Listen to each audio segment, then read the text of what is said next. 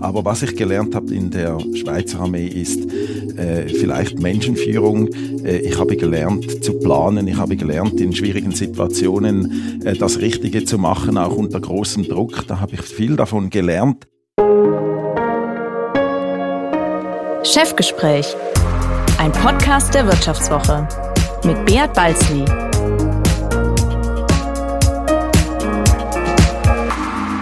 Ja, herzlich willkommen zu einer weiteren Folge des Vivo Podcasts Chefgespräch. Mein Name ist Beat Balzli und ich bin der Chefredakteur der Wirtschaftswoche.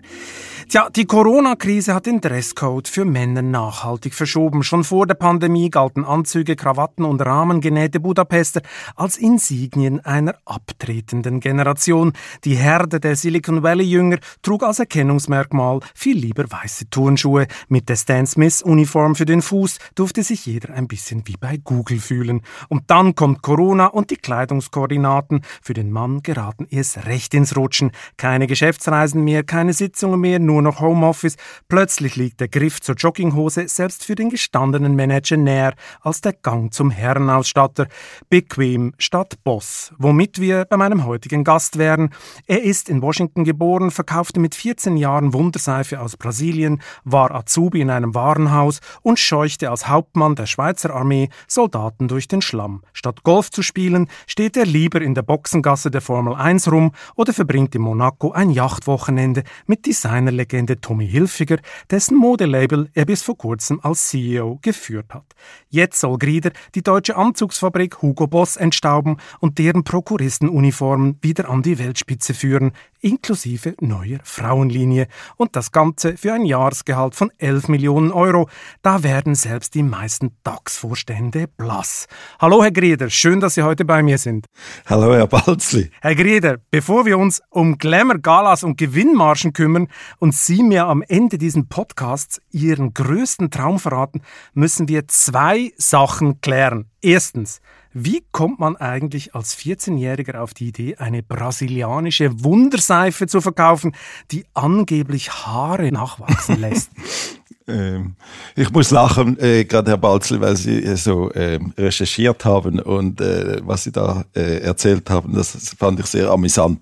Ähm, und auch diese, diese, diese ähm, Seife aus Brasilien, das ist auch eine amüsante Geschichte, weil äh, die stammt von meinem Vater her. Mein Vater war auf Geschäftsreise in Brasilien und kommt nach Hause mit einem Koffer voll Seifen und erzählt der Familie, dass diese Seife eine Wunderseife ist und äh, man Tests gemacht habt, äh, dass eben auch an den Affen äh, die Haare wieder wachsen und dass man das auch an Menschen ausprobiert hat. Und mit 14 war ich halt vielleicht so naiv und habe gedacht, das ist ein super Business, äh, mit ein bisschen Sackgeld nebendran verdienen und habe dann meinen Vater gefragt, ob er mir die Adresse geben kann und so habe ich einen Kontakt ge geschaffen und habe ein paar von diesen Seifen dann in, äh, importiert in die Schweiz. Und das Jetzt haben Sie dann an Schweizer Menschenaffen verkauft oder wie muss ich mir das, das vorstellen? Habe, das habe ich dann an Schweizer äh, äh, kleinere Warenhäuser verkauft und damit konnte ich mir gerade äh, so viel äh, Taschengeld verdienen, dass, dass ich mir davon ein Eis einmal in der Woche kaufen konnte. Aber irgendwann haben alle herausgefunden, dass die Haare doch nicht wachsen, oder? Ja, also ich habe nicht viel damit, äh, dabei festgestellt. Okay, aber, aber sie riechte gut. Sie riechte gut, okay, aber das mit ja. den Haaren war natürlich sicher eine schwierige Geschichte. Und äh, eine zweite Sache muss ich mit Ihnen auch noch klären, weil das Wohlbefinden Ihrer neuen Mitarbeiter bei Hugo Boss, das treibt mich ein bisschen um, respektive es macht mir ein bisschen Sorgen. Weil Sie waren ja in der Schweizer Armee Hauptmann bei den super harten Panzergrenadieren. Hat das in Ihrem Führungsstil Spuren hinterlassen? Ja, mich wundert, dass Sie das alles wissen, äh, dass ich das alles gemacht habe. Das ist ja schon lange her. Äh, aber da muss ich sagen, äh, ich glaube, das Schweizer Militär hat mich schon geprägt ähm, als Mensch. Jetzt nicht, dass ich irgendwie ähm, hier Freude habe am Rumschießen und so weiter. Aber was ich gelernt habe in der Schweizer Armee ist äh, vielleicht Menschenführung. Äh, ich habe gelernt zu planen. Ich habe gelernt in schwierigen Situationen äh, das Richtige zu machen, auch unter großem Druck. Da habe ich viel davon gelernt. Ähm, Äh, muss ich aber so sagen, äh, die Führung und Schweizer Armee oder Armee heißt nicht, dass man die Leute durch den Schlamm jagt, sondern äh, das ist eigentlich wie in jeder Firma. Es braucht Leute, die eine Vision haben. Es, es braucht Leute, die die Mitarbeiter äh, äh positiv ähm, motivieren können. Und das ist eigentlich im Militär genau dasselbe. Und wo kann man das besser, äh, wenn man denkt, dass man mit 18 in die Rekrutenschule geht und dann kann man weitermachen. Ich habe das gemacht bis zum Offizier und mit 21, äh, sogar mit 23 Jahren könnten, konnten sie schon 100 Leute führen. Äh, Leute, 100 Leute führen, müssen sich vorstellen, da kommen Rekruten, alle unmotiviert, wie ich auch am Anfang, äh, müssen da 17 Wochen Militär absolvieren. Keiner hat Lust dazu. Und was äh, muss man alles unternehmen, dass man dann eben die Leute 17 Wochen motivieren kann. Und das hat mich fasziniert und das wollte ich verstehen und lernen. Und ganz ehrlich gesagt, das hat mir heute, hilft mir das immer noch, ähm, äh, äh das Gleiche zu tun im Unternehmen, dass es darum geht, Leute zu begeistern, Leute zu motivieren, Leute hinter ein Projekt zu bringen. Und das habe ich äh, viel in der Schweizer Armee gewährt. Ich dachte mir schon, dass Sie diese Offizierslaufbahn ein bisschen romantisieren. Ich meine, ich war ungefähr zur ähnlichen Zeit wie Sie, auch in der Schweizer Armee.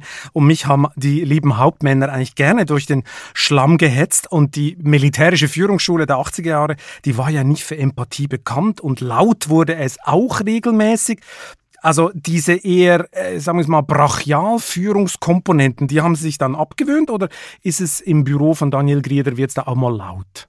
Nein, nie. nie. Das habe ich mir nie. Ich, äh, bei mir ist der Umgang im Gegenteil Leute, die schreien, äh, die, die schicke ich raus. Äh, das, das finde ich eine, eine Schwäche, wenn man das tut.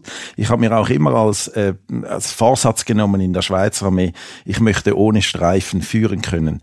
Ähm, ein, ein guter Führer, meiner Meinung nach, ein guter äh, Chef von einer Firma oder von irgendwas, erkennt man immer äh, auf dem Platz in seiner Natur natürlichen Art. Und je natürlicher man sein kann, in trotzdem Autorität ausstrahlen kann, glaube ich, umso besser ist das auch äh, für die Mitarbeiter oder für, für die Truppe oder was auch immer.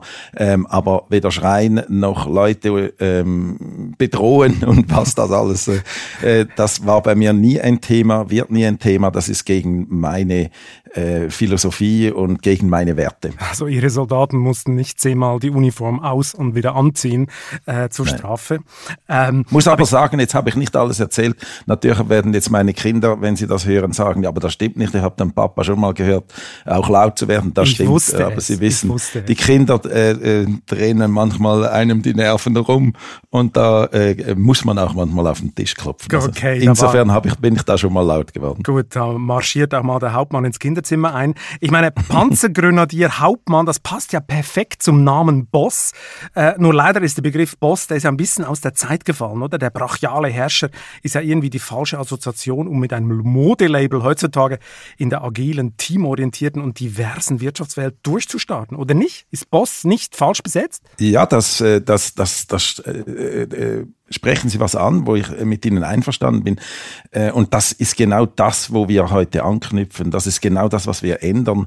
Äh, eben ein Boss wird heute assoziiert mit dem Chef und einem Patriarchen in einer Firma und so weiter und so fort. Und genau das wollen wir ändern. Das ist das Erste, was wir mit der nächsten, der neuen Kampagne machen werden. Wir werden den Namen Boss neu definieren. Das heißt, wer wird jetzt heute oder in Zukunft ein Boss sein? Wir werden so kommunizieren, dass jeder ein Boss Boss werden kann oder jeder ein Boss sein kann. Es geht aber darum, dass er was für was steht, dass er, dass er etwas tut, dass er etwas unternimmt, dass er Gutes macht, dass er äh, versucht zu helfen. Äh, das ist ein Boss und jetzt kommt noch das Beste. Auch Boss war vielleicht früher immer ein, eine männliche Gestalt, aber heute oder in Zukunft kann jemand ein Boss werden, ob männlich oder weiblich spielt überhaupt, ob jung oder alt, ob welche äh, Hautfarbe, egal jeder kann ein Boss werden und das werden wir uns einsetzen, dass dieser Name ganz neu äh, äh, assoziiert wird in etwas Positives. Ja, mit dieser Wende beschäftigen wir uns später noch mal ein bisschen genauer. Ich komme noch mal zurück zu Ihrer persönlichen Bosswerdung, also zu Ihrer Armeezeit. Ich, ich war ja, wie gesagt, zur ähnlichen Zeit in der Armee und jeder wusste damals, wenn du in den 80er Jahren keine Offizierslaufbahn machst, dann wirst du in der Schweiz auch in vielen Branchen keine Karriere machen. Also so im Kalten Krieg war ja die Armee der Staat im Staat und Militärdienstverweigerer, die mussten ja noch ins Gefängnis. So war die Zeit damals in der Schweiz. Mhm. Ähm, was ich mich wundernehme, was mich wundernimmt, ist, ähm, Banker mussten auf jeden Fall weitermachen, sonst haben sie keine Karriere in der Bank gemacht. Aber Sie als, äh, als eher modeinteressierte kaufmännische Lehre im Warenhaus, da brauchte doch niemand eine Offizierslaufbahn. Äh, Warum haben Sie sich das eigentlich angetan? Ähm, das stimmt. Ähm, das war so früher. Wenn man Karriere in der Schweiz machen wollte, dann äh, musste man, oder war es gut, wenn man die Offizierschule gemacht hat. Äh, das bestätigt eigentlich das, was ich vorhin gesagt habe. Ich habe das nicht gemacht, weil ich irgendwie Karriere machen wollte ähm, ich habe ja eigentlich mich immer äh, gefreut, ein, äh, äh, Unternehmer zu werden, selbstständig zu sein. Und äh, da hilft die militärische Karriere eigentlich äh, eher weniger, weil man viel zu viel Zeit investieren muss. Aber mich hat das wirklich äh nicht, wo ich gerade ins Militär bin. Am Anfang wollte ich eigentlich nie weitermachen, aber diese Menschenführung, äh, da zu lernen, das zu auszuprobieren, zu testen, das hat mich doch schon fasziniert. Und das ist eigentlich, ganz ehrlich gesagt, der, der, ähm, der, der einzige Grund und, oder der, der, der größte Grund, warum ich äh, weitergemacht habe. Da gibt's eine kleine Story, da hat mich mal ein, ein, ein Oberst äh, irgendwann mal erwischt äh, und dann äh, hat er gesagt, äh, ich glaube, ich habe ihn mal auf dem, am Samstag auf der Heimfahrt mit dem Auto überholt und beim Lichtsignal ist er ausgestiegen und hat gesagt, das ist ein unverantwortliches Überholmanöver gewesen, was ich überhaupt nicht so äh, angeschaut habe. Aber er hat gesagt, wer sind Sie? habe ich gesagt, der Oberst, äh, was man Unteroffizier Grida. Äh, ich finde, das ist überhaupt nicht unverantwortungsvoll. Dann sagt sie, dass, wenn ich sage, es ist so, ist es so. Sie wissen ja, wie das gegangen ist. ja, logisch. Und da musste ich am Sonntag dann, auf, wenn ich, wo ich zurück bin, bei ihm aufs Office, muss mich äh, bei ihm melden. Und dann hat er mich, äh, wie Sie das so vorhin gesagt haben, angeschrien und gesagt, was ich für eine unverantwortliche Person bin und dass ich für ähm, zum Weitermachen überhaupt nicht fähig bin, wenn ich das nicht äh, zugebe, dass ich unverantwortungsvoll also nicht offizierstauglich eigentlich, oder? Nicht offizierstauglich.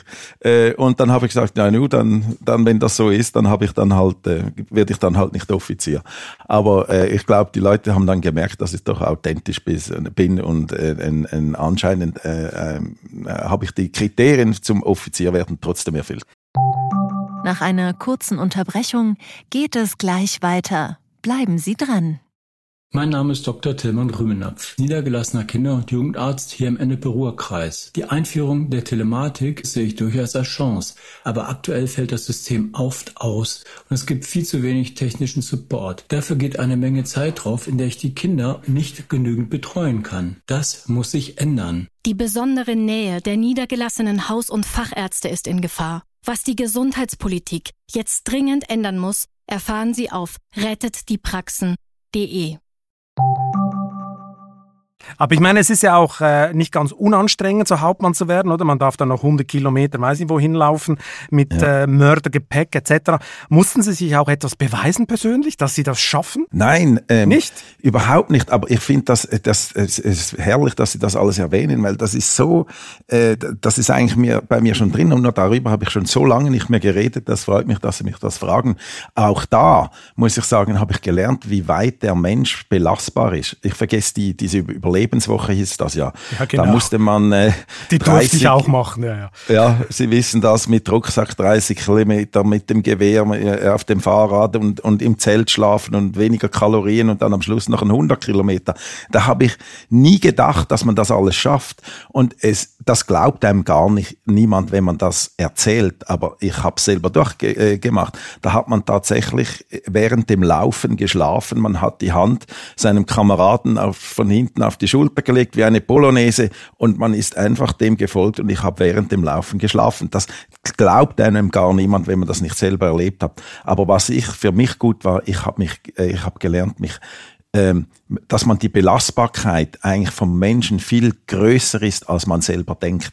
Und äh, das hat mir diese Woche, werde ich in meinem Leben nie mehr vergessen. Äh, das hat mich sehr viel weitergebracht. Ich meine, das Karrieregehen, das ist ja ein bisschen äh, bei der Familie Grieder äh, äh, drin. Ich meine, ihr älterer Bruder Calvin Grieder, der machte ja auch eine Bilderbuchkarriere, Verfahrensingenieur an der ETH Zürich, dann verschiedene Managerposten, jetzt ist er Verwaltungsratschef verschiedener Schweizer Konzerne.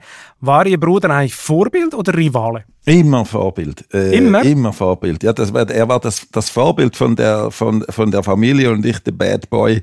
Nein, äh, er und war Sie waren der Bad Boy, auf das will ich nämlich hinaus. Ich meine, Ihre Karriere war am Anfang ja nicht so, so bilderbuchmäßig. Ich meine, wenn ich mir vorstelle, Azubi im Warenhaus, äh, in einer Familie, wo der große Bruder an der ETH durchstartet, da könnte ich mir vorstellen, da kam doch ab und zu mal ein kritisches Wort, so im Stil, Daniel, was machst eigentlich du hier? Ja, also es war nie Konkurrenz. Das, das hat uns schon äh, unser Vater mitgegeben. Mein Vater hat immer gesagt, äh, ihr könnt machen, was ihr wollt, aber das, was ihr macht, müsst ihr gut machen. Oder er hat sogar gesagt, das müsst ihr am besten machen oder besser als andere. Und äh, wie gesagt, ich äh, für mich stand am Anfang zuerst eine eine Sportkarriere im Vordergrund. Ich habe mich um Sport äh, dazu mal Rudern und Skifahren und, und Handball, das war für mich äh, viel wichtiger als alles andere. Und so, äh, und mein Bruder ist da viel früher, äh, hat sich um seine Schulbildung gekümmert. Das kam bei mir ein bisschen kurz am Anfang. Das habe ich dann ein bisschen nachgeholt. Was heißt aber, ein bisschen kurz? Sie sind die Hälfte ja. der Zeit gar nicht hingegangen, oder was? Nein, nein, aber man, wie gesagt, ich habe mich auf Sport konzentriert. Ja. Ich, ich, bin dann halt am Abend eher müde gewesen, habe mich wenig, äh, weniger vorbereitet oder vorbereiten können auf diese, auf, auf die Klausuren und so weiter. Äh, da, aber wie gesagt, ich bin dann später, äh, habe ich dann schon gemerkt, auch wie wichtig das das ist. Und in dem Sinn war mein Bruder äh, immer, äh, er war der älteste von vier Kindern, war immer Vorbild, hat immer für uns geschaut. Ähm, und ich war der Kleinste, äh, ich, ich, hatte es am schönsten von allen. Ähm, das war äh, eine, eine gute Familie äh, mit einem Bruder, der, der Vorbild war. Und äh, davon konnte ich äh, viel lernen. Und äh, er, ich in meiner Art, er in seiner Art, die sind verschieden und trotzdem haben wir die gleichen Werte auf den Weg mitgekriegt. Wer hat Sie eigentlich auf das Thema Mode gebracht? Ich meine, zuerst wollten Sie Sportler werden, am Schluss sind Sie in der Mode gelandet. Wo, wann kam dieser Tipping Point, wo Sie sagen, hey, Mode ist das Ding? Ja, äh, das kann ich auch. Äh, das ist, das ist herrlich, meine ganze Vergangenheit kann ich ja wieder aufrollen. Äh, meine, meine Schwester, die ist äh, die, die Frances Grieder, die, die hat einen, äh, äh, einen Mann äh, geheiratet, der ist in, äh, hat seinen Einzelhandel in, in, äh, in Deutschland. Äh, und da bin ich oft hin und habe mich mit der Branche befasst. Ich habe in den, äh, in den Ferien ausgeholfen ähm, und das hat mir einfach gefallen, das hat mich fasziniert. Ähm, diese Kleider, ich durfte auf den Einkauf gehen und, und dann hat er mir mal einen Tipp gegeben, er sagt, mach doch, äh, mach doch da dieses Leder. Da früher hat man da dieses schwarze Nappa-Leder, das war überall in den Warenhäusern. Und er hat gesagt, mach doch das, importier doch das aus der Türkei. Und diesen, die, die, diesen, äh, ja, äh, diese Idee, die habe ich dann tatsächlich umgesetzt, was mir äh, der Startsprung war. Muss ich aber noch etwas sagen, habe, bevor ich da war, äh, bin ich eigentlich in diese Modeszene rein wegen meinem Namen. Ähm, Sie wissen, Grida, in Zürich gibt es dieses äh, Geschäft an der Bahnhofstraße, was mit mir aber nichts zu tun hat oder nur ganz, ganz, ganz weit entfernt früher, aber insofern nicht. Dieses Warenhaus ist schon lange verkauft. Oder ich wollte die Frage nicht stellen, weil die Ihnen, glaube ich, schon hunderttausend ja, genau. Mal gestellt wurde. Und, und deshalb, also ich bin nicht der Grida, hat da finde ich zu tun, aber ich habe immer gesagt, ja, eines Tages kann ich ja mal dieses Kaufhaus übernehmen, dann muss ich den Namen nicht ändern, als Witz. Aber äh, da haben mich so viele Leute gefragt, du bist doch der Grida. Und irgendwie hat mich dann, bin ich so mal mit meinen Gedanken in diese Textilbranche gekommen, äh, dass ich da irgendwie nicht mehr weggekommen bin. Also so hat es wirklich angefangen und dann meine Schwester und so bin ich dann äh, in, in, in dieses Geschäft einge, äh, reingestiegen. Aber immer, ich wollte immer selbstständig sein, habe dann meine eigene Agentur gegründet und, äh, und das war mein Ziel. Ich wollte gar nie groß Karriere machen. Das habe ich mir gar nie äh, so irgendwo mal aufgeschrieben oder war nie in meinem Plan drin. Mode heißt Äußerlichkeiten. Sind Äußerlichkeiten Ihnen schon immer wichtig gewesen? Gut aussehen, ist das ein Wert im Leben von Daniel Grieder? Äh, ja, also äh, äh, gepflegt aussehen. Äh, gut aussehen ist für mich ein anderer Begriff, aber gepflegt aus, aussehen, gesund aussehen, ja, das versuche ich. Ähm, aber ich bin jetzt nicht so ein Modemensch. Äh, ich bin schon als, äh, als Zwölfjähriger eigentlich fast gleich rumgelaufen in der Freizeit, wie ich heute rumlaufe. Und das sind meistens Jeans mit einem weißen ähm, äh, Polo und einem äh, blauen Pullover und weißen Turnschuhen. Also äh, nicht, nicht so ein Modemensch, also, was Sie wollten sagen, Sie sind nicht so ein oberflächlicher Typ, oder wie wollten Nein, nein, gar nicht. Nein, ich bin, ich bin einfach easy und das, das habe ich heute noch und ich, ich, ich, mir gefallen äh, Basics, äh, Artikel, die man täglichen Gebrauch äh, anziehen kann, aber jetzt nicht so hochmodisch, dass ich da in, in den größten Modeartikel äh, rumlaufe, sondern ich laufe eigentlich äh, sage jetzt mal normal oder basic-mäßig rum. Das hatte ich schon immer so. Aber ich meine, in guten Qualität und, und, und äh, ordentlich. Ich meine, dass Sie das Unternehmen gehen haben, das haben wir jetzt schon gelernt, oder Sie haben ja mit Wunderseifen-Business angefangen. Ich meine, dann ging es weiter mit Vertrieb internationaler Kleidermarken, PP Jeans, Stone Island. Das hatten Sie ja schon während des Studiums, haben Sie eine Firma dafür gegründet, äh, um das zu vertreiben in der Schweiz. Ich meine, das muss doch eine Granaten-Gelddruckmaschine gewesen sein. Ich meine, damals haben die Schweizer ja für alle Textilien schlicht das Doppelte bezahlt wie im Ausland oder? Äh, also Gelddruckmaschine ist übertrieben, aber äh, ich habe es ja auch nicht nur wegen, oder wegen Geld gemacht, ehrlich gesagt. Ich wollte mich selbstständig machen und da habe ich äh, viel investiert ähm, und, und eigentlich meine ganze Zeit, mein ganzes Leben. Aber äh, dass ich alles nur richtig gemacht habe, das stimmt natürlich nicht. Ich habe auch Geld verloren, ähm, das muss man auch sagen. Was ging denn daneben? Oh, das war äh, eine, also ich habe ja dieses Leder gehabt und dann habe ich gedacht, so, also wenn ich Leder importieren kann, dann kann ich das auch mit Jeans machen. Das war noch bevor wir mit Pepe Jeans angefangen haben. Und äh, da gab es eine Marke, ich weiß nicht, ob Sie die noch kennen, da gab es äh, eine Marke, die hieß Kiko. Kiko Jeans. Mhm. Die hatten, glaube 80 oder 100 Läden in der Schweiz und die gingen Konkurs. Und ich habe diese Marke, das Markenrecht die, äh, gekauft von dieser Marke und habe gedacht, jetzt geht's wirklich los. Und dann habe ich Jeans importiert äh, aus Fernost. Da hatte ich noch einen Partner dabei, der mir in der Produktion geholfen hat. Und ich habe äh, äh, gleich ans Lager, ich wollte diesen, diesen äh, Replenishment-Service, wie sagt man, ähm, Nachorder, also dass ja. man ab Lager bestellen kann. Das war mein Businessmodell und habe gleich in der ersten Lieferung äh, Jeans bis unter die Decke bestellt. Nur was nicht gut war, der Schnitt dieser Jeans, äh, äh, äh der hat, das ging gar nicht. Ich konnte, also ich habe für eine Million äh, äh, investiert äh, und die Jeans waren unverkäuflich, weil sie verschnitten waren. Und das war mein absolut und, und äh, erster und größter Flop.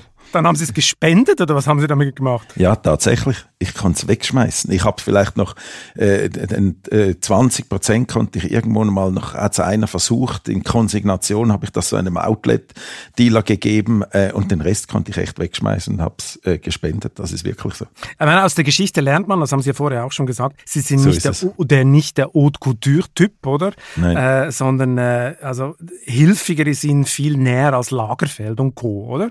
Also ja, so vom, vom Design. Hilfiger und Boss. Jetzt Boss. Und jetzt Boss natürlich, genau, da kommen wir gleich dazu. Meine 1997 sind sie ja bei Hilfiger so langsam reingekommen, oder? Die sind auf den europäischen Markt gekommen. Am Ende hat es bis zum CEO gereicht. Wann haben Sie eigentlich Tommy Jacob Hilfiger zum ersten Mal kennengelernt? Äh, das war in 97, wo ich ähm, nach Amerika bin, also wo ich dann das äh, hilfiger machen durfte, haben wir den ersten Verkauf aus New York gemacht im Showraum. Dazu mal war ich für Schweiz und Österreich über meine Agentur verantwortlich und durfte fünf Kunden in der Schweiz und fünf in Österreich aufmachen. Äh, das war eine besondere Ehre und dann gab es so ein Nachtessen und da war äh, äh, Tommy auch dabei. Und äh, da hat er schon etwas gesagt, was ich nie mehr vergesse in meinem Leben und das, was mich auch geprägt hat. Ich bin dann zu ihm hin, habe mich vorgestellt und dann habe ich ihn gefragt, weil das war ja in Amerika die absolute Newcoming Brand. Und ich habe immer gesagt, das ist der absolute Traum, das nach Europa zu bringen. Und dann habe ich ihn gefragt, was ist eigentlich der Unterschied oder wie sieht er der Unterschied zwischen Ralph Lauren und, und Tommy Hilfiger? Dann hat er mir gesagt, es ist ganz einfach. Ralf Lauren ist im Studio, designt was und dann äh, kreiert er was und sagt seinen Verkäufern, das müsst ihr jetzt verkaufen. Und Tommy hat gesagt, ich gehe auf die Straße, ich frage zuerst den Endverbraucher, schon damals hat er schon so gedacht, was er will. Und dann bin ich ins Studio und habe es kreiert.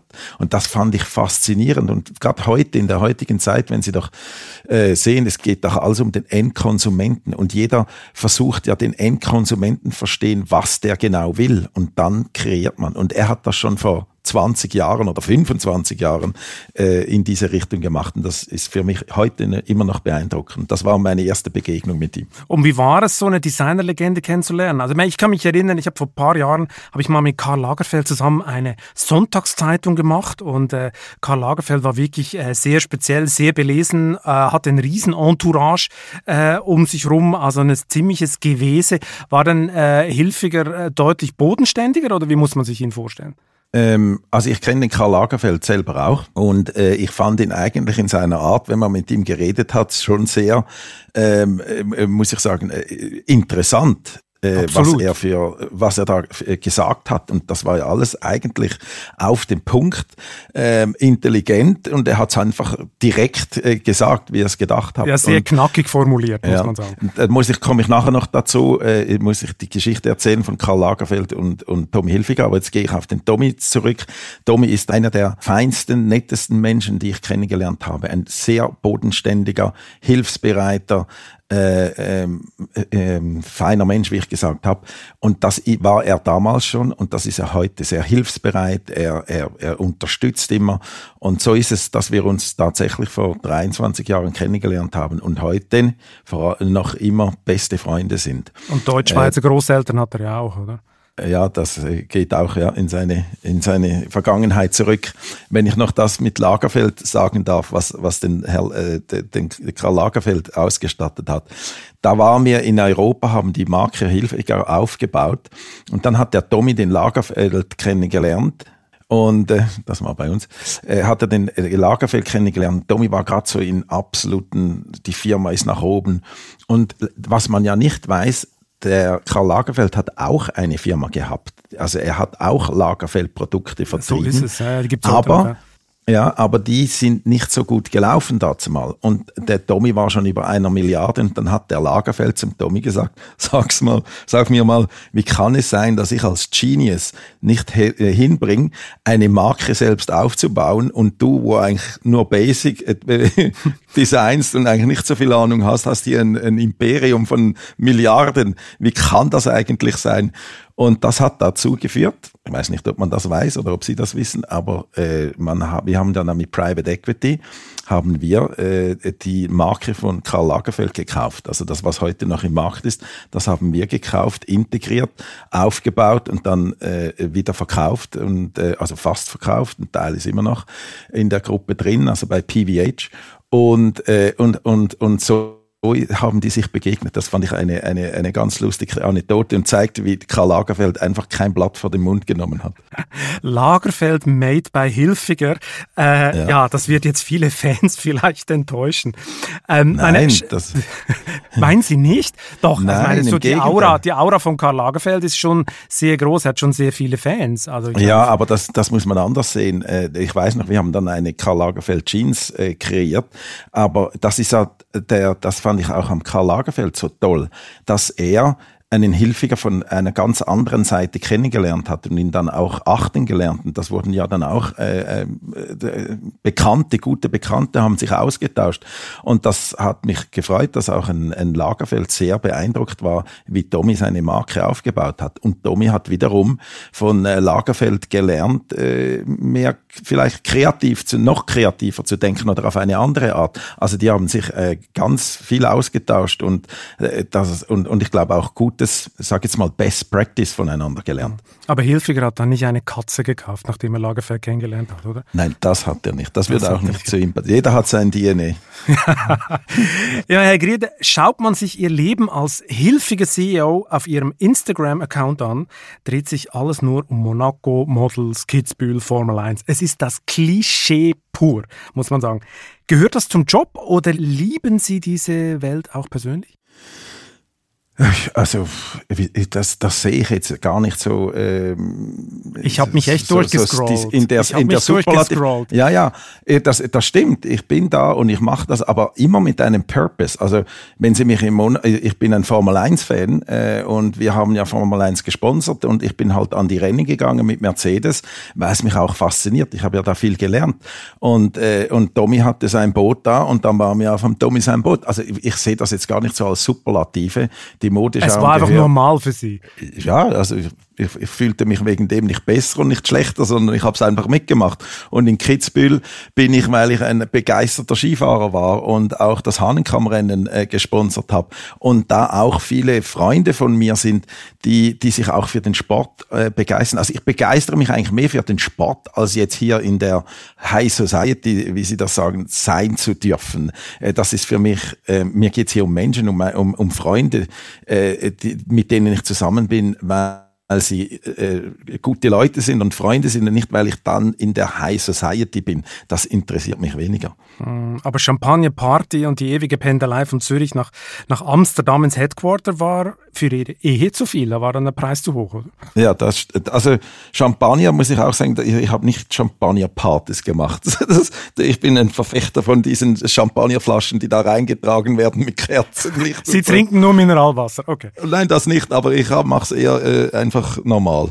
Und äh, das ist aber tatsächlich so, ähm, äh, hat dann nichts mit dem Champagner zu tun und dem Partys, das meine Ehe nicht gehalten hat, sondern äh, man lebt sich dann halt nach 15 Jahren äh, im Ausland leider ein bisschen auseinander. Ähm, äh, das das äh, ist nicht etwas, was ich äh, geplant habe. Das war für mich auch äh, äh, ein bisschen überraschend und, und ein Schock. Und, und vielleicht hat man, äh, habe ich es zu spät gemerkt, äh, weil ich natürlich beschäftigt war, dass, äh, dass es für die Beziehung nicht optimal war und konnte dann äh, äh nicht mehr reagieren und das war dann leider zu spät. Da sind Sie sicher kein Einzelfall äh, im Top-Management. Ich meine, als CEO der PVH-Gruppe, zu der unter anderem die Marken Calvin Klein und Tommy Hilfiger gehören, waren Sie ja erfolgreicher als als Ehemann, oder? Sie sind an Hugo Boss vorbeigezogen, haben den Umsatz auf über 4 Milliarden gesteigert und Boss auch noch dem Formel-1-Star Lewis Hamilton ausgespannt. Leiden Ihre Leute in Metzingen nicht an einem Hilfinger-Trauma? Nein, jetzt muss ich nochmals zurückkommen äh, auf Ihren ersten Satz, wo Sie sagen, ja, also ich war als äh, Geschäftsmann erfolgreicher als als Ehemann. Das ist eine Unterstellung. Ah, sorry. Äh, sorry. Nein, nein. Ich nein, das, zurück. Ich, ich, nein, nein, das müssen Sie nicht. Aber es ist eine Tat, das kann man so sehen. Aber ich wollte nur sagen, dass ich eine gute Ehe hatte in der Zeit, wo ich mit meiner Frau zusammen war. Wir haben ja auch zwei Kinder und wir waren eine, eine wir haben eine gute Familie. Das muss ich da nicht vorstellen, dass, äh, dass wir da äh, böse aufeinander waren. Gut, ich formuliere es anders. Die Karriere war nachhaltiger. Die Karriere war nachhaltiger. Die, das, das ist schöner ausgedrückt. Sagen wir ja, genau. so, oder? Aber kommen wir ja, zurück zum Hauptsitz von Hugo Boss, Metzingen. Ja. Die müssen doch ein hilfiger Trauma haben da, oder? Sie haben ja, die Marke überholt, äh, so schnell konnten die gar nicht gucken. Ja, das sprechen Sie was an, was mich selber ein bisschen überrascht hat, weil ich, es war ja so, dass ich eigentlich äh, das große Vorbild für mich war, dazu mal Hugo Boss. Und ich wollte eigentlich äh, hilfiger als direkten Konkurrenz neben Hugo Boss aufbauen und, äh, und habe mich sehr viel äh, begeistert über, wie die Marke diese, dieses, diese, dieses Produkt, was sie hatten, die Distribution, äh, das Marketing, was sie damals hatten, das Sponsoring, das war für mich sehr beeindruckend. Und ich wollte schon dazu mal ähm, auch Hilfiger in der Art und Weise aufbauen, äh, natürlich anders, nicht das Gleiche machen. Und äh, äh, plötzlich haben wir dann ein paar Sachen richtig gemacht und haben tatsächlich äh, Hugo Boss überholt. Ähm, oder, oder anders gesagt, die haben ihre Strategie gewechselt. Und ich sage das hier, äh, heute so zum, zum Spaß manchmal, die haben uns das Schlachtfeld kampflos überlassen, weil sie haben eine Strategie geändert und, äh, und da, da hat sich dann Türen für uns aufgemacht. Äh, und dann haben wir sie überholt. Und was das, war denn der das, größte Fehler vom Boss, wenn Sie sagen, das Schlachtfeld überlassen? Was war der Strategiefehler? Die, sie haben sich, sie wollten eine eine Luxusmarke im Retail-Bereich werden und wollten sich eher aus dem Wholesale-Business zurückziehen. Und äh, wie man weiß, ist heute Wholesale eine der wichtigsten Kanäle ähm, jetzt sage ich nicht, dass das falsch oder richtig war, sondern äh, es, es hat uns einfach, wenn das aufgehen würde, dann, dann hätten das mehrere gemacht, aber äh, zu dem Zeitpunkt war das meiner Meinung nach nicht die richtige Strategie. Aber ich bin konstant mit Tommy Hilfiger die Strategie weitergegangen und hat dann äh, mehr Erfolg, mehr Glück, weiß nicht, aber ähm, ja, das, das, das war, glaube ich, ein Fehler dazu mal, äh, dass Hugo Boss diese Strategie eingegangen ist. Und heute äh, äh, drehen wir diese Räder wieder äh, vorwärts, nicht zurück, sondern vorwärts ähm, und gehen wieder auf eine balanced Omnichannel-Strategie, das heißt, wo Wholesale und Retail und äh, der digitale Bereich in, im Balance stehen und und äh, wie soll man sagen, be bearbeitet werden. Eigentlich egal, wo der Endkonsument kauft, ob er im Retailgeschäft, online oder in uns, bei unseren äh, Wholesale-Kunden kauft. Hauptsache der Endverbraucher kauft die Marke. Mhm. Und jetzt muss ich noch die beantworten, haben die kein äh, hilfiger Trauma? Ich glaube nicht, weil, äh, weil ich ja nicht alles wieder genau äh, so aufbaue, wie ich es bei Hilfiger gemacht habe. Muss ich auch nicht, weil die Marke hat so viel Charakter, die hat so viel eigenes DNA. Äh, hier sind so viele äh, Wund auf diesem Campus äh, bestehen, äh, eine, eine fantastische Basis, ein Know-how, äh, das sind gute Leute, das sind, äh, da hat man Einrichtungen, äh, von denen man nur träumen kann. Und das, was ich jetzt tun muss, ist, äh, diese wieder aktivieren, wieder Begehr, äh, Begehrtheit der Marke schaffen. Ich muss die Marke wieder spannend machen, muss sie wieder sexy machen. Und das äh, ist natürlich, äh, fängt mit dem Produkt an. Das geht aber auch über Storytelling, Kampagnen, äh, den richtigen Distribution im Online, im Offline. Äh, das ist eine, eine ganze, äh, wie soll ich sagen, einen ganzen Haufen Punkte. Ich sehe schon, ich sehe, jetzt rollt der Panzergrenadier mit seiner Strategie. Absolut. Ich muss sie schnell stoppen. Äh, mein, ja. Sexy, sexy ist ein gutes Stichwort. Was ich mich ja frage, meine, bei Hilfe saßen Sie in Amsterdam, jetzt sitzen Sie in Metzingen in Stuttgart. Also bei Stuttgart, Glamour-Faktor würde ich es ungefähr bei null ansiedeln. Wie arbeitet man in Metzingen bei Stuttgart für eine Modefirma? Schließt sich dieses provinzielle Umfeld, schließt das nicht Glamour aus? Oder? Überhaupt nicht. Also äh, ich muss ich sagen, also wenn ich ehrlich bin, das war jetzt auch nicht gerade meine äh, Traumstadt. Um, äh, am Anfang habe ich gedacht, um, um hinzugehen, weil in Amsterdam war es wirklich schön. Amsterdam, wie sich das entwickelt hat als Stadt und kulturell und mit dem Wasser und so weiter, das war natürlich sensationell.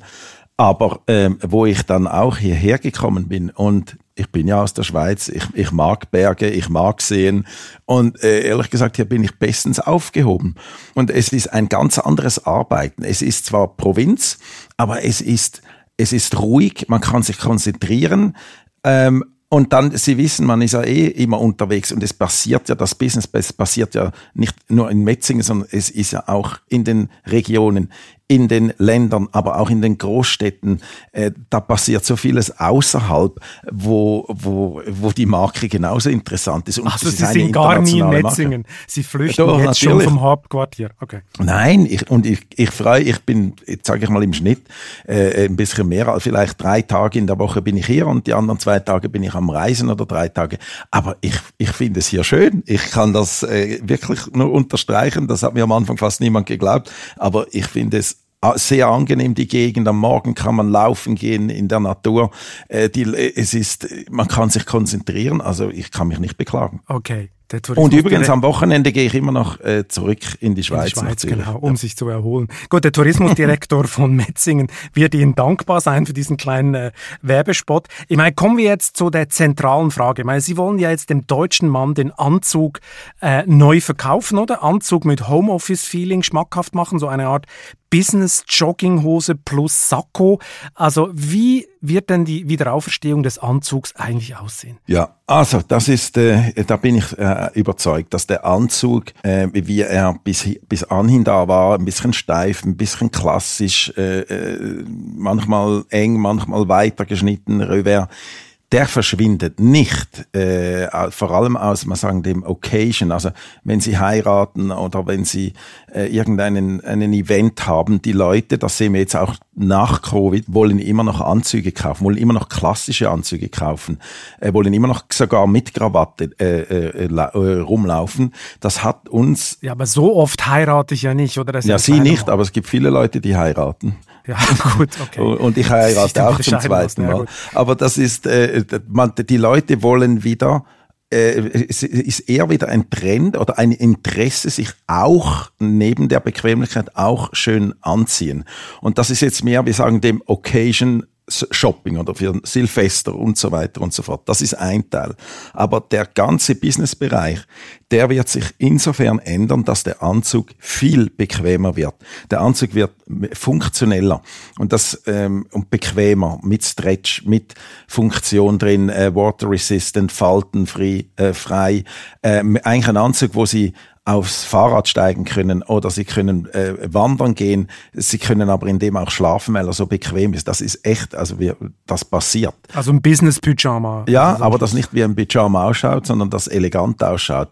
Und das äh, sehen Sie, jetzt äh, gibt es keinen Grund mehr in, in den Dreistreifen äh, Trainer ins Flugzeug zu steigen, sondern man kann auch mit dem Anzug ins Flugzeug steigen und an der anderen Seite direkt an ein Meeting gehen. Das ist der neu definierte Businessanzug, so wie wir ihn äh, zeigen und, und kreieren werden. Und da bin ich voll überzeugt. Das ist der eine äh, Grund. Und der zweite ist, was ich immer sage, stellen Sie sich vor, ein Mann, ich glaube, äh, der, der Sakko, jetzt nicht der Anzug, sondern der Sakko ist wie die Tasche für die Frau.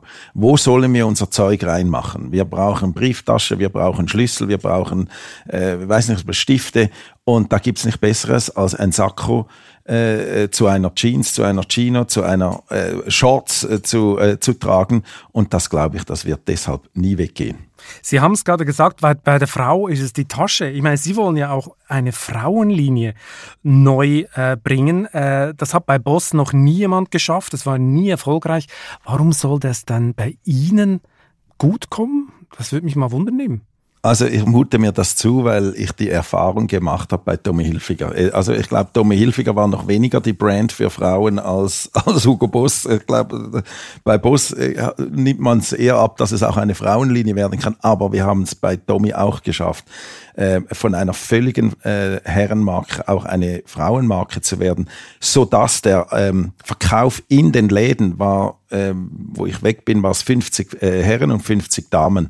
Und das haben wir einfach geschafft, indem dass wir das richtige Produkt, äh, dass wir die Frau, muss ich so anfangen, die Frau klar identifiziert haben, wie sieht die hilfige Frau aus. Und dann haben wir sie. Und wie sieht die Bossfrau aus? Ja, da sind wir jetzt gerade am erarbeiten. Da sind wir jetzt genau dran. Aber das ist noch nicht fertig. Äh, äh, da, wir, sind, wir, wir sind da fertig. Wir haben es jetzt auch schon verkauft äh, in die erste Kollektion, die erste neue Kollektion. Und die ist bis anhin extrem gut angekommen. Also ich glaube, wir haben die Frau richtig definiert. Wir haben aber noch keine Abverkaufserfahrung, weil das ja erst im Ende Dezember, äh, Mitte Dezember geliefert wird.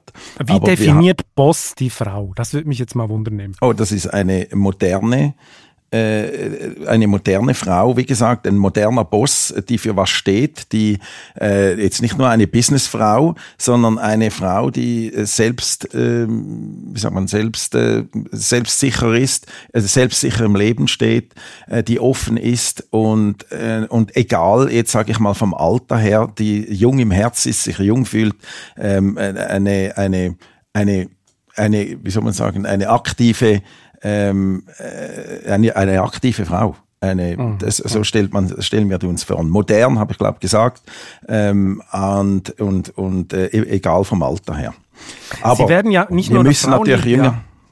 Sie werden ja nicht nur eine Frauenlinie bringen, ja, jünger müssen sie werden, genau. Sie ja. werden ja nicht nur eine Frauenlinie bringen, äh, sondern lustigerweise habe ich gelesen, sie wollen auch das Farbensystem vom Boss wieder zurückbringen. Also Orange, Black und Green. Äh, das hat ja alle total erstaunt, weil das hat noch nie jemand begriffen. Ich habe es auch nie begriffen, dieses Farbensystem. Warum kommt das eigentlich zurück? Das ist ganz einfach. Sie müssen, für was stehen die Farben? Also Boss Black ist, war immer der Businessanzug und war diese Smart Casual, sagen wir dem. Und das ist ja der eine Typ, der so rumläuft. Und jetzt können, jetzt, äh, da gibt's diese Sportswear-Bereich. Jetzt sage ich das, was Sie sich bei Tommy Hilfiger vorstellen. Das ist ja eigentlich nur Sportswear. Tommy Hilfiger hat keine Anzüge, nur wenig Anzüge, sondern diesen Sportswear-Bereich. Das ist ja auch wieder ein Typ. Und dann haben wir äh, Boss Green, das ist dieses At-Leisure-Bereich, also alles, was mit Sport und, und, und Bequemlichkeit zu tun hat, alles das, was jetzt bei Covid hochgekommen ist, das ist im Boss Green. Also äh, Boss Orange steht für Sportswear, Boss Green steht für äh, At-Leisure und dann haben wir noch Hugo und das ist unsere jüngste Linie. Ähm, und das, wenn Sie das begreifen, da, da, das ist schon ein Name, das ist Boss, aber es ist für einen es ist eine 24-7 ähm, äh, Lifestyle-Brand und nicht nur ein, äh, eine Anzugsbrand. Also das muss man klar unterscheiden. Und wir machen einfach das Produkt für den Mann, wo er sich den ganzen Tag und die ganze Woche kleiden kann. Und wie nachhaltig werden denn Ihre Produkte sein? Gibt es noch Stoff aus chinesischen Lagerfabriken, wo Uiguren zwangsarbeiten müssen? Äh, das hat es nie gegeben. Äh, unserem Wissens nach, das ist das Erste. Und zweitens, ja, äh, nachhaltig äh, müssen wir alle werden, muss die ganze Industrie werden.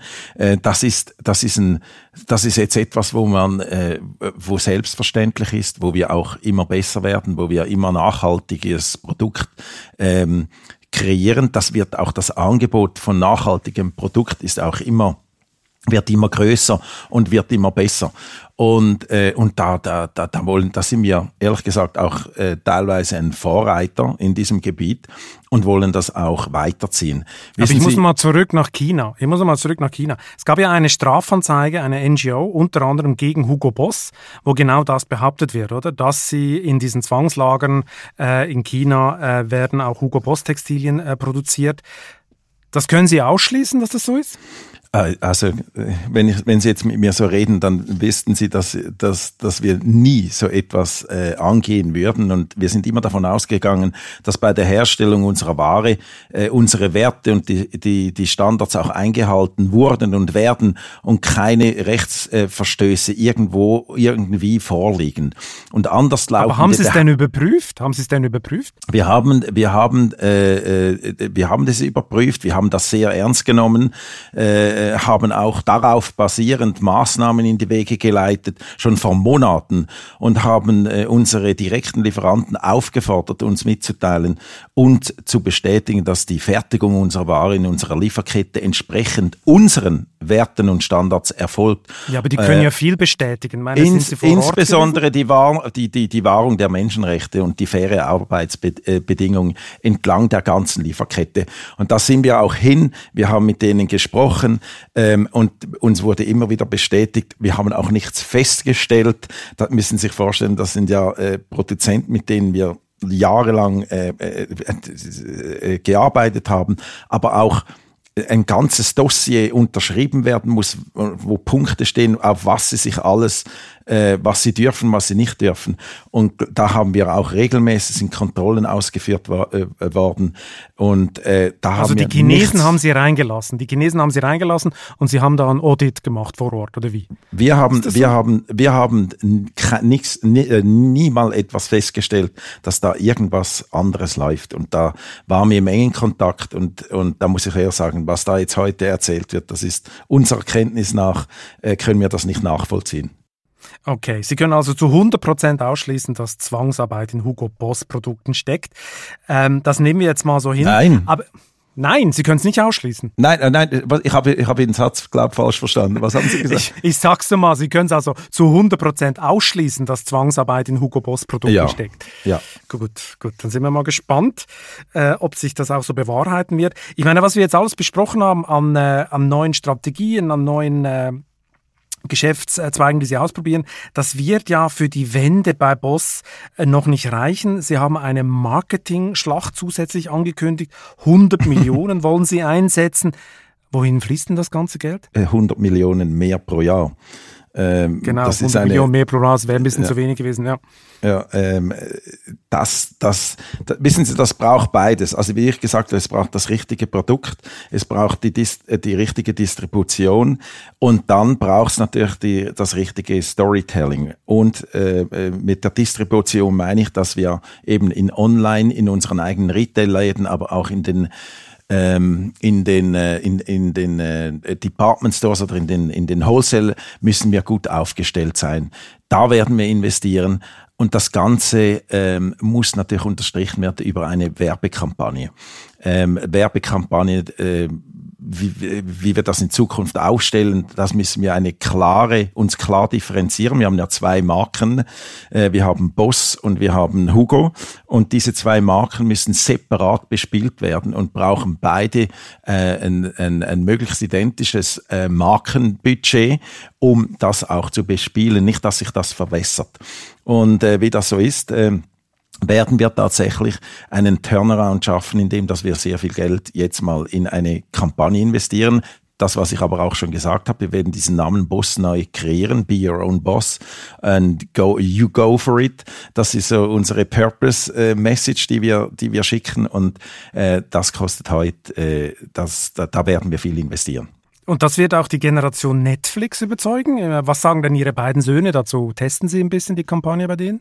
Ich, ich teste Produkte, ich teste Kampagnen. Ich, das sind meine, äh, meine internen Berater, die ich manchmal. Äh, Und was war so der erste Kommentar? Unplugged bitte, ehrlich. Was haben Sie gesagt, die zwei? Also, wo ich gesagt habe, ich gehe zu Boss, haben die mich mit großen Augen angeschaut und gesagt, aber du gehst nicht von Hilfiger weg. Dann sage ich, doch. Dann haben sie gesagt, bist du, äh, bist du nur, äh, geht's dir gut? Und, äh, und dann, äh, aber nach kurzer Zeit habe ich denen, habe ich ihnen aufgelistet, was die Möglichkeiten sind, was das Potenzial dieser Marke ist, eben auch im jungen Bereich. Und äh, das hat dann, das waren sie das erste Mal, haben sie gesagt, okay, wenn das so ist. Und das habe ich dann natürlich auch äh, unterstrichen und vorgelegt über die Monate. Und wo sie jetzt auch das erste neue Produkt gesehen haben, die neue Kampagne, äh, die neue Strategie, da waren sie ganz ehrlich gesagt schon äh, beeindruckt und haben gesagt, also wenn das so kommt, dann äh, sind wir dabei. Und ich habe gesagt, ihr mit zwei müssen mir versprechen, dass ihr meine besten Testimonials sind. Und holen Sie denn äh, Lewis Hamilton wieder zurück von Hilfiger? Das, das weiß ich jetzt noch nicht, äh, was wir da, ob wir den Lewis oder was wir da tun. Äh, Aber ein paar Stars werden Sie doch holen, oder? Das werden wir sicher. Ähm, da müssen wir die richtigen aussuchen.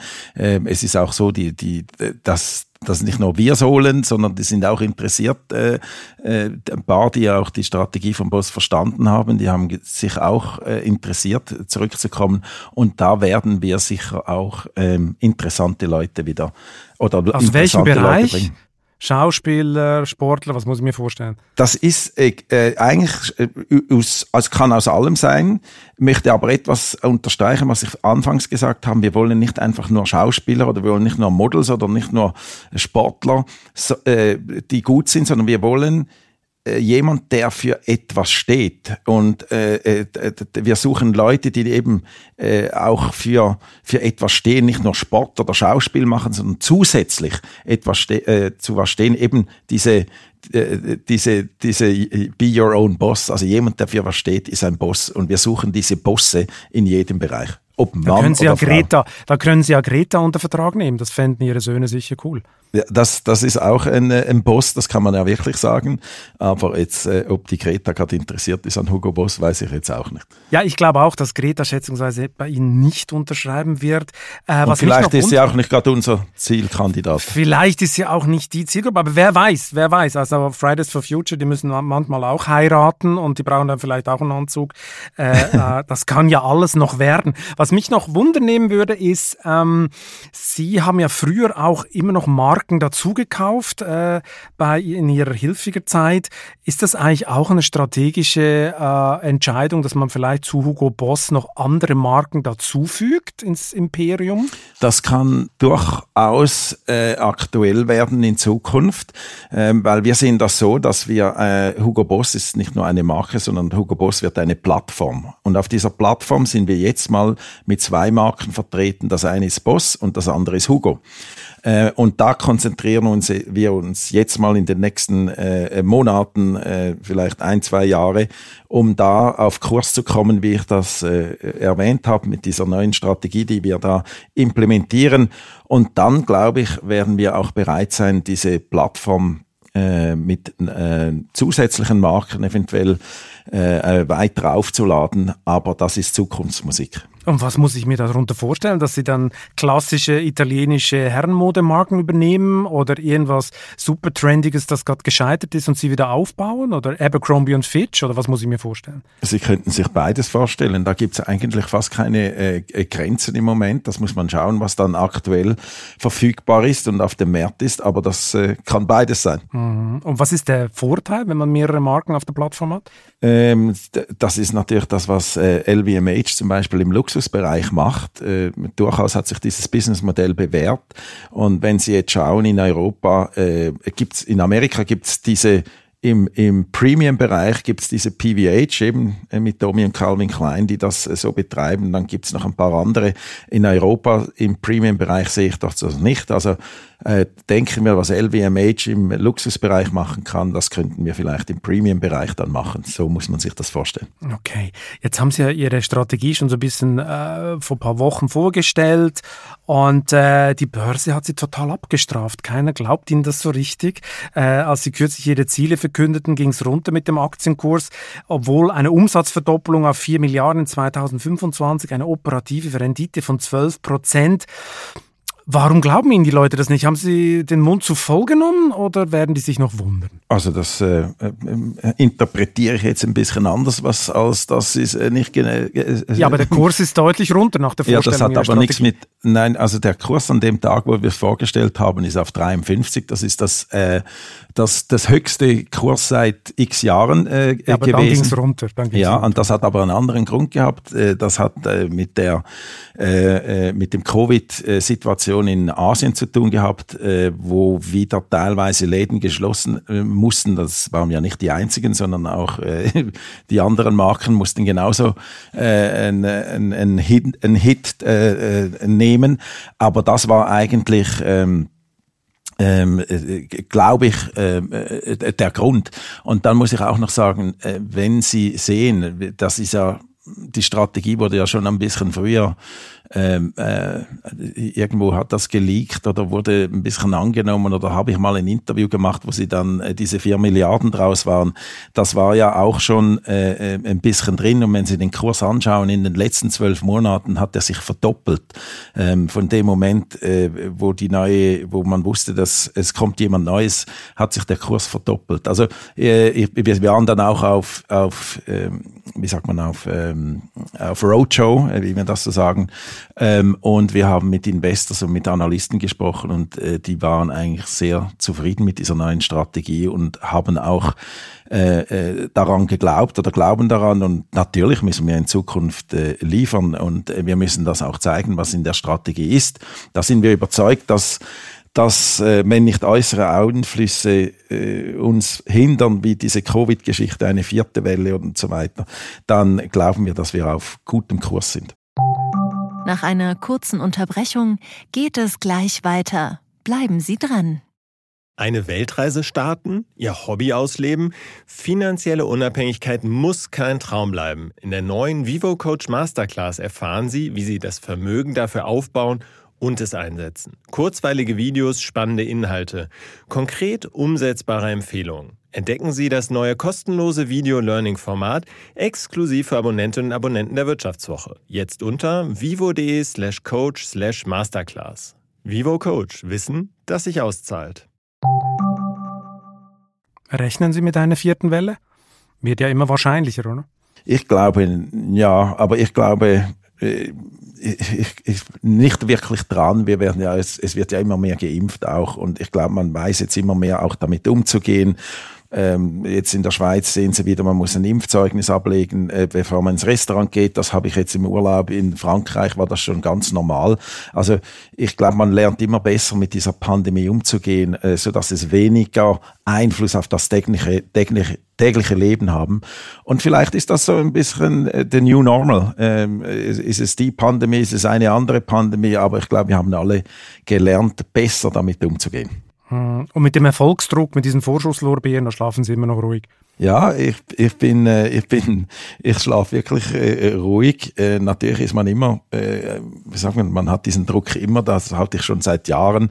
Äh, vielleicht brauche ich den auch ein bisschen, aber wir sind alle äh, überzeugt von dieser Strategie. Äh, ich bin, äh, muss sagen, dieses Asset, was diese Marke hat, diesen, äh, äh diese Brand Awareness, dieses weltweite, äh, diese, die, diese Marke, die, die hat Strahlkraft, äh, wenn man sie wieder belebt.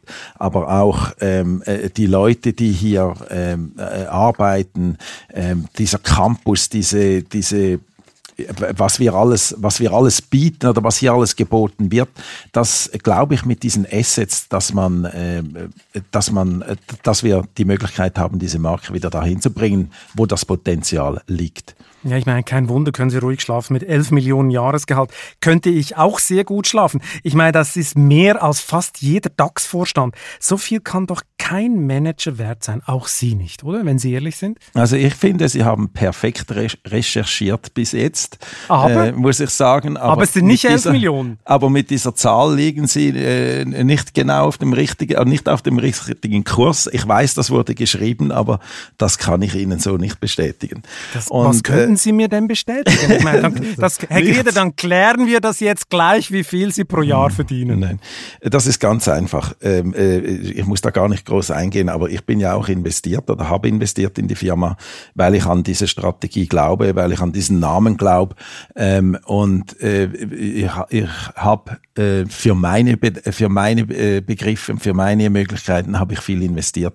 Und für, hoffentlich, wenn, wenn das positiv ausgeht, dann werde ich äh, etwas für das, was ich geleistet habe, kriegen. Aber das kann ich Sie versichern, das ist äh, zu hoch gegriffen, das, was Sie da sagen. Jetzt noch, aber vielleicht, wenn die Rechnung aufgeht, sind es dann vielleicht 11 Millionen oder mehr. Dann schauen wir mal.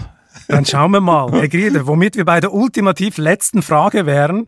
Welchen privaten Traum wollen Sie unbedingt noch verwirklichen? Ich habe eigentlich äh, nur drei Träume.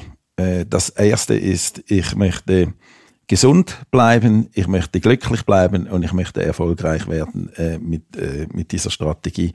Und das ist eigentlich mein täglicher Traum. Mehr brauche ich gar nicht. Okay, mehr brauchen Sie nicht. Das Plädoyer für Bescheidenheit. Herr Grieder, vielen Dank für das interessante Gespräch. Ja, herzlichen Dank Ihnen und äh, hat mich sehr gefreut.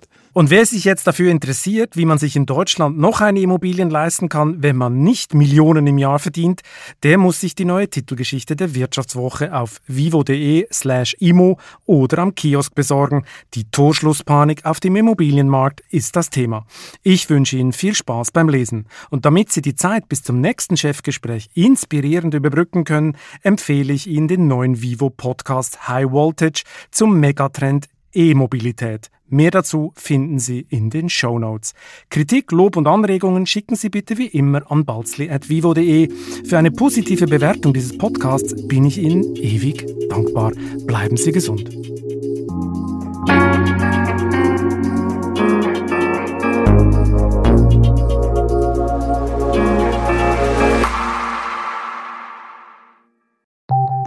Nach einer kurzen Unterbrechung geht es gleich weiter. Bleiben Sie dran.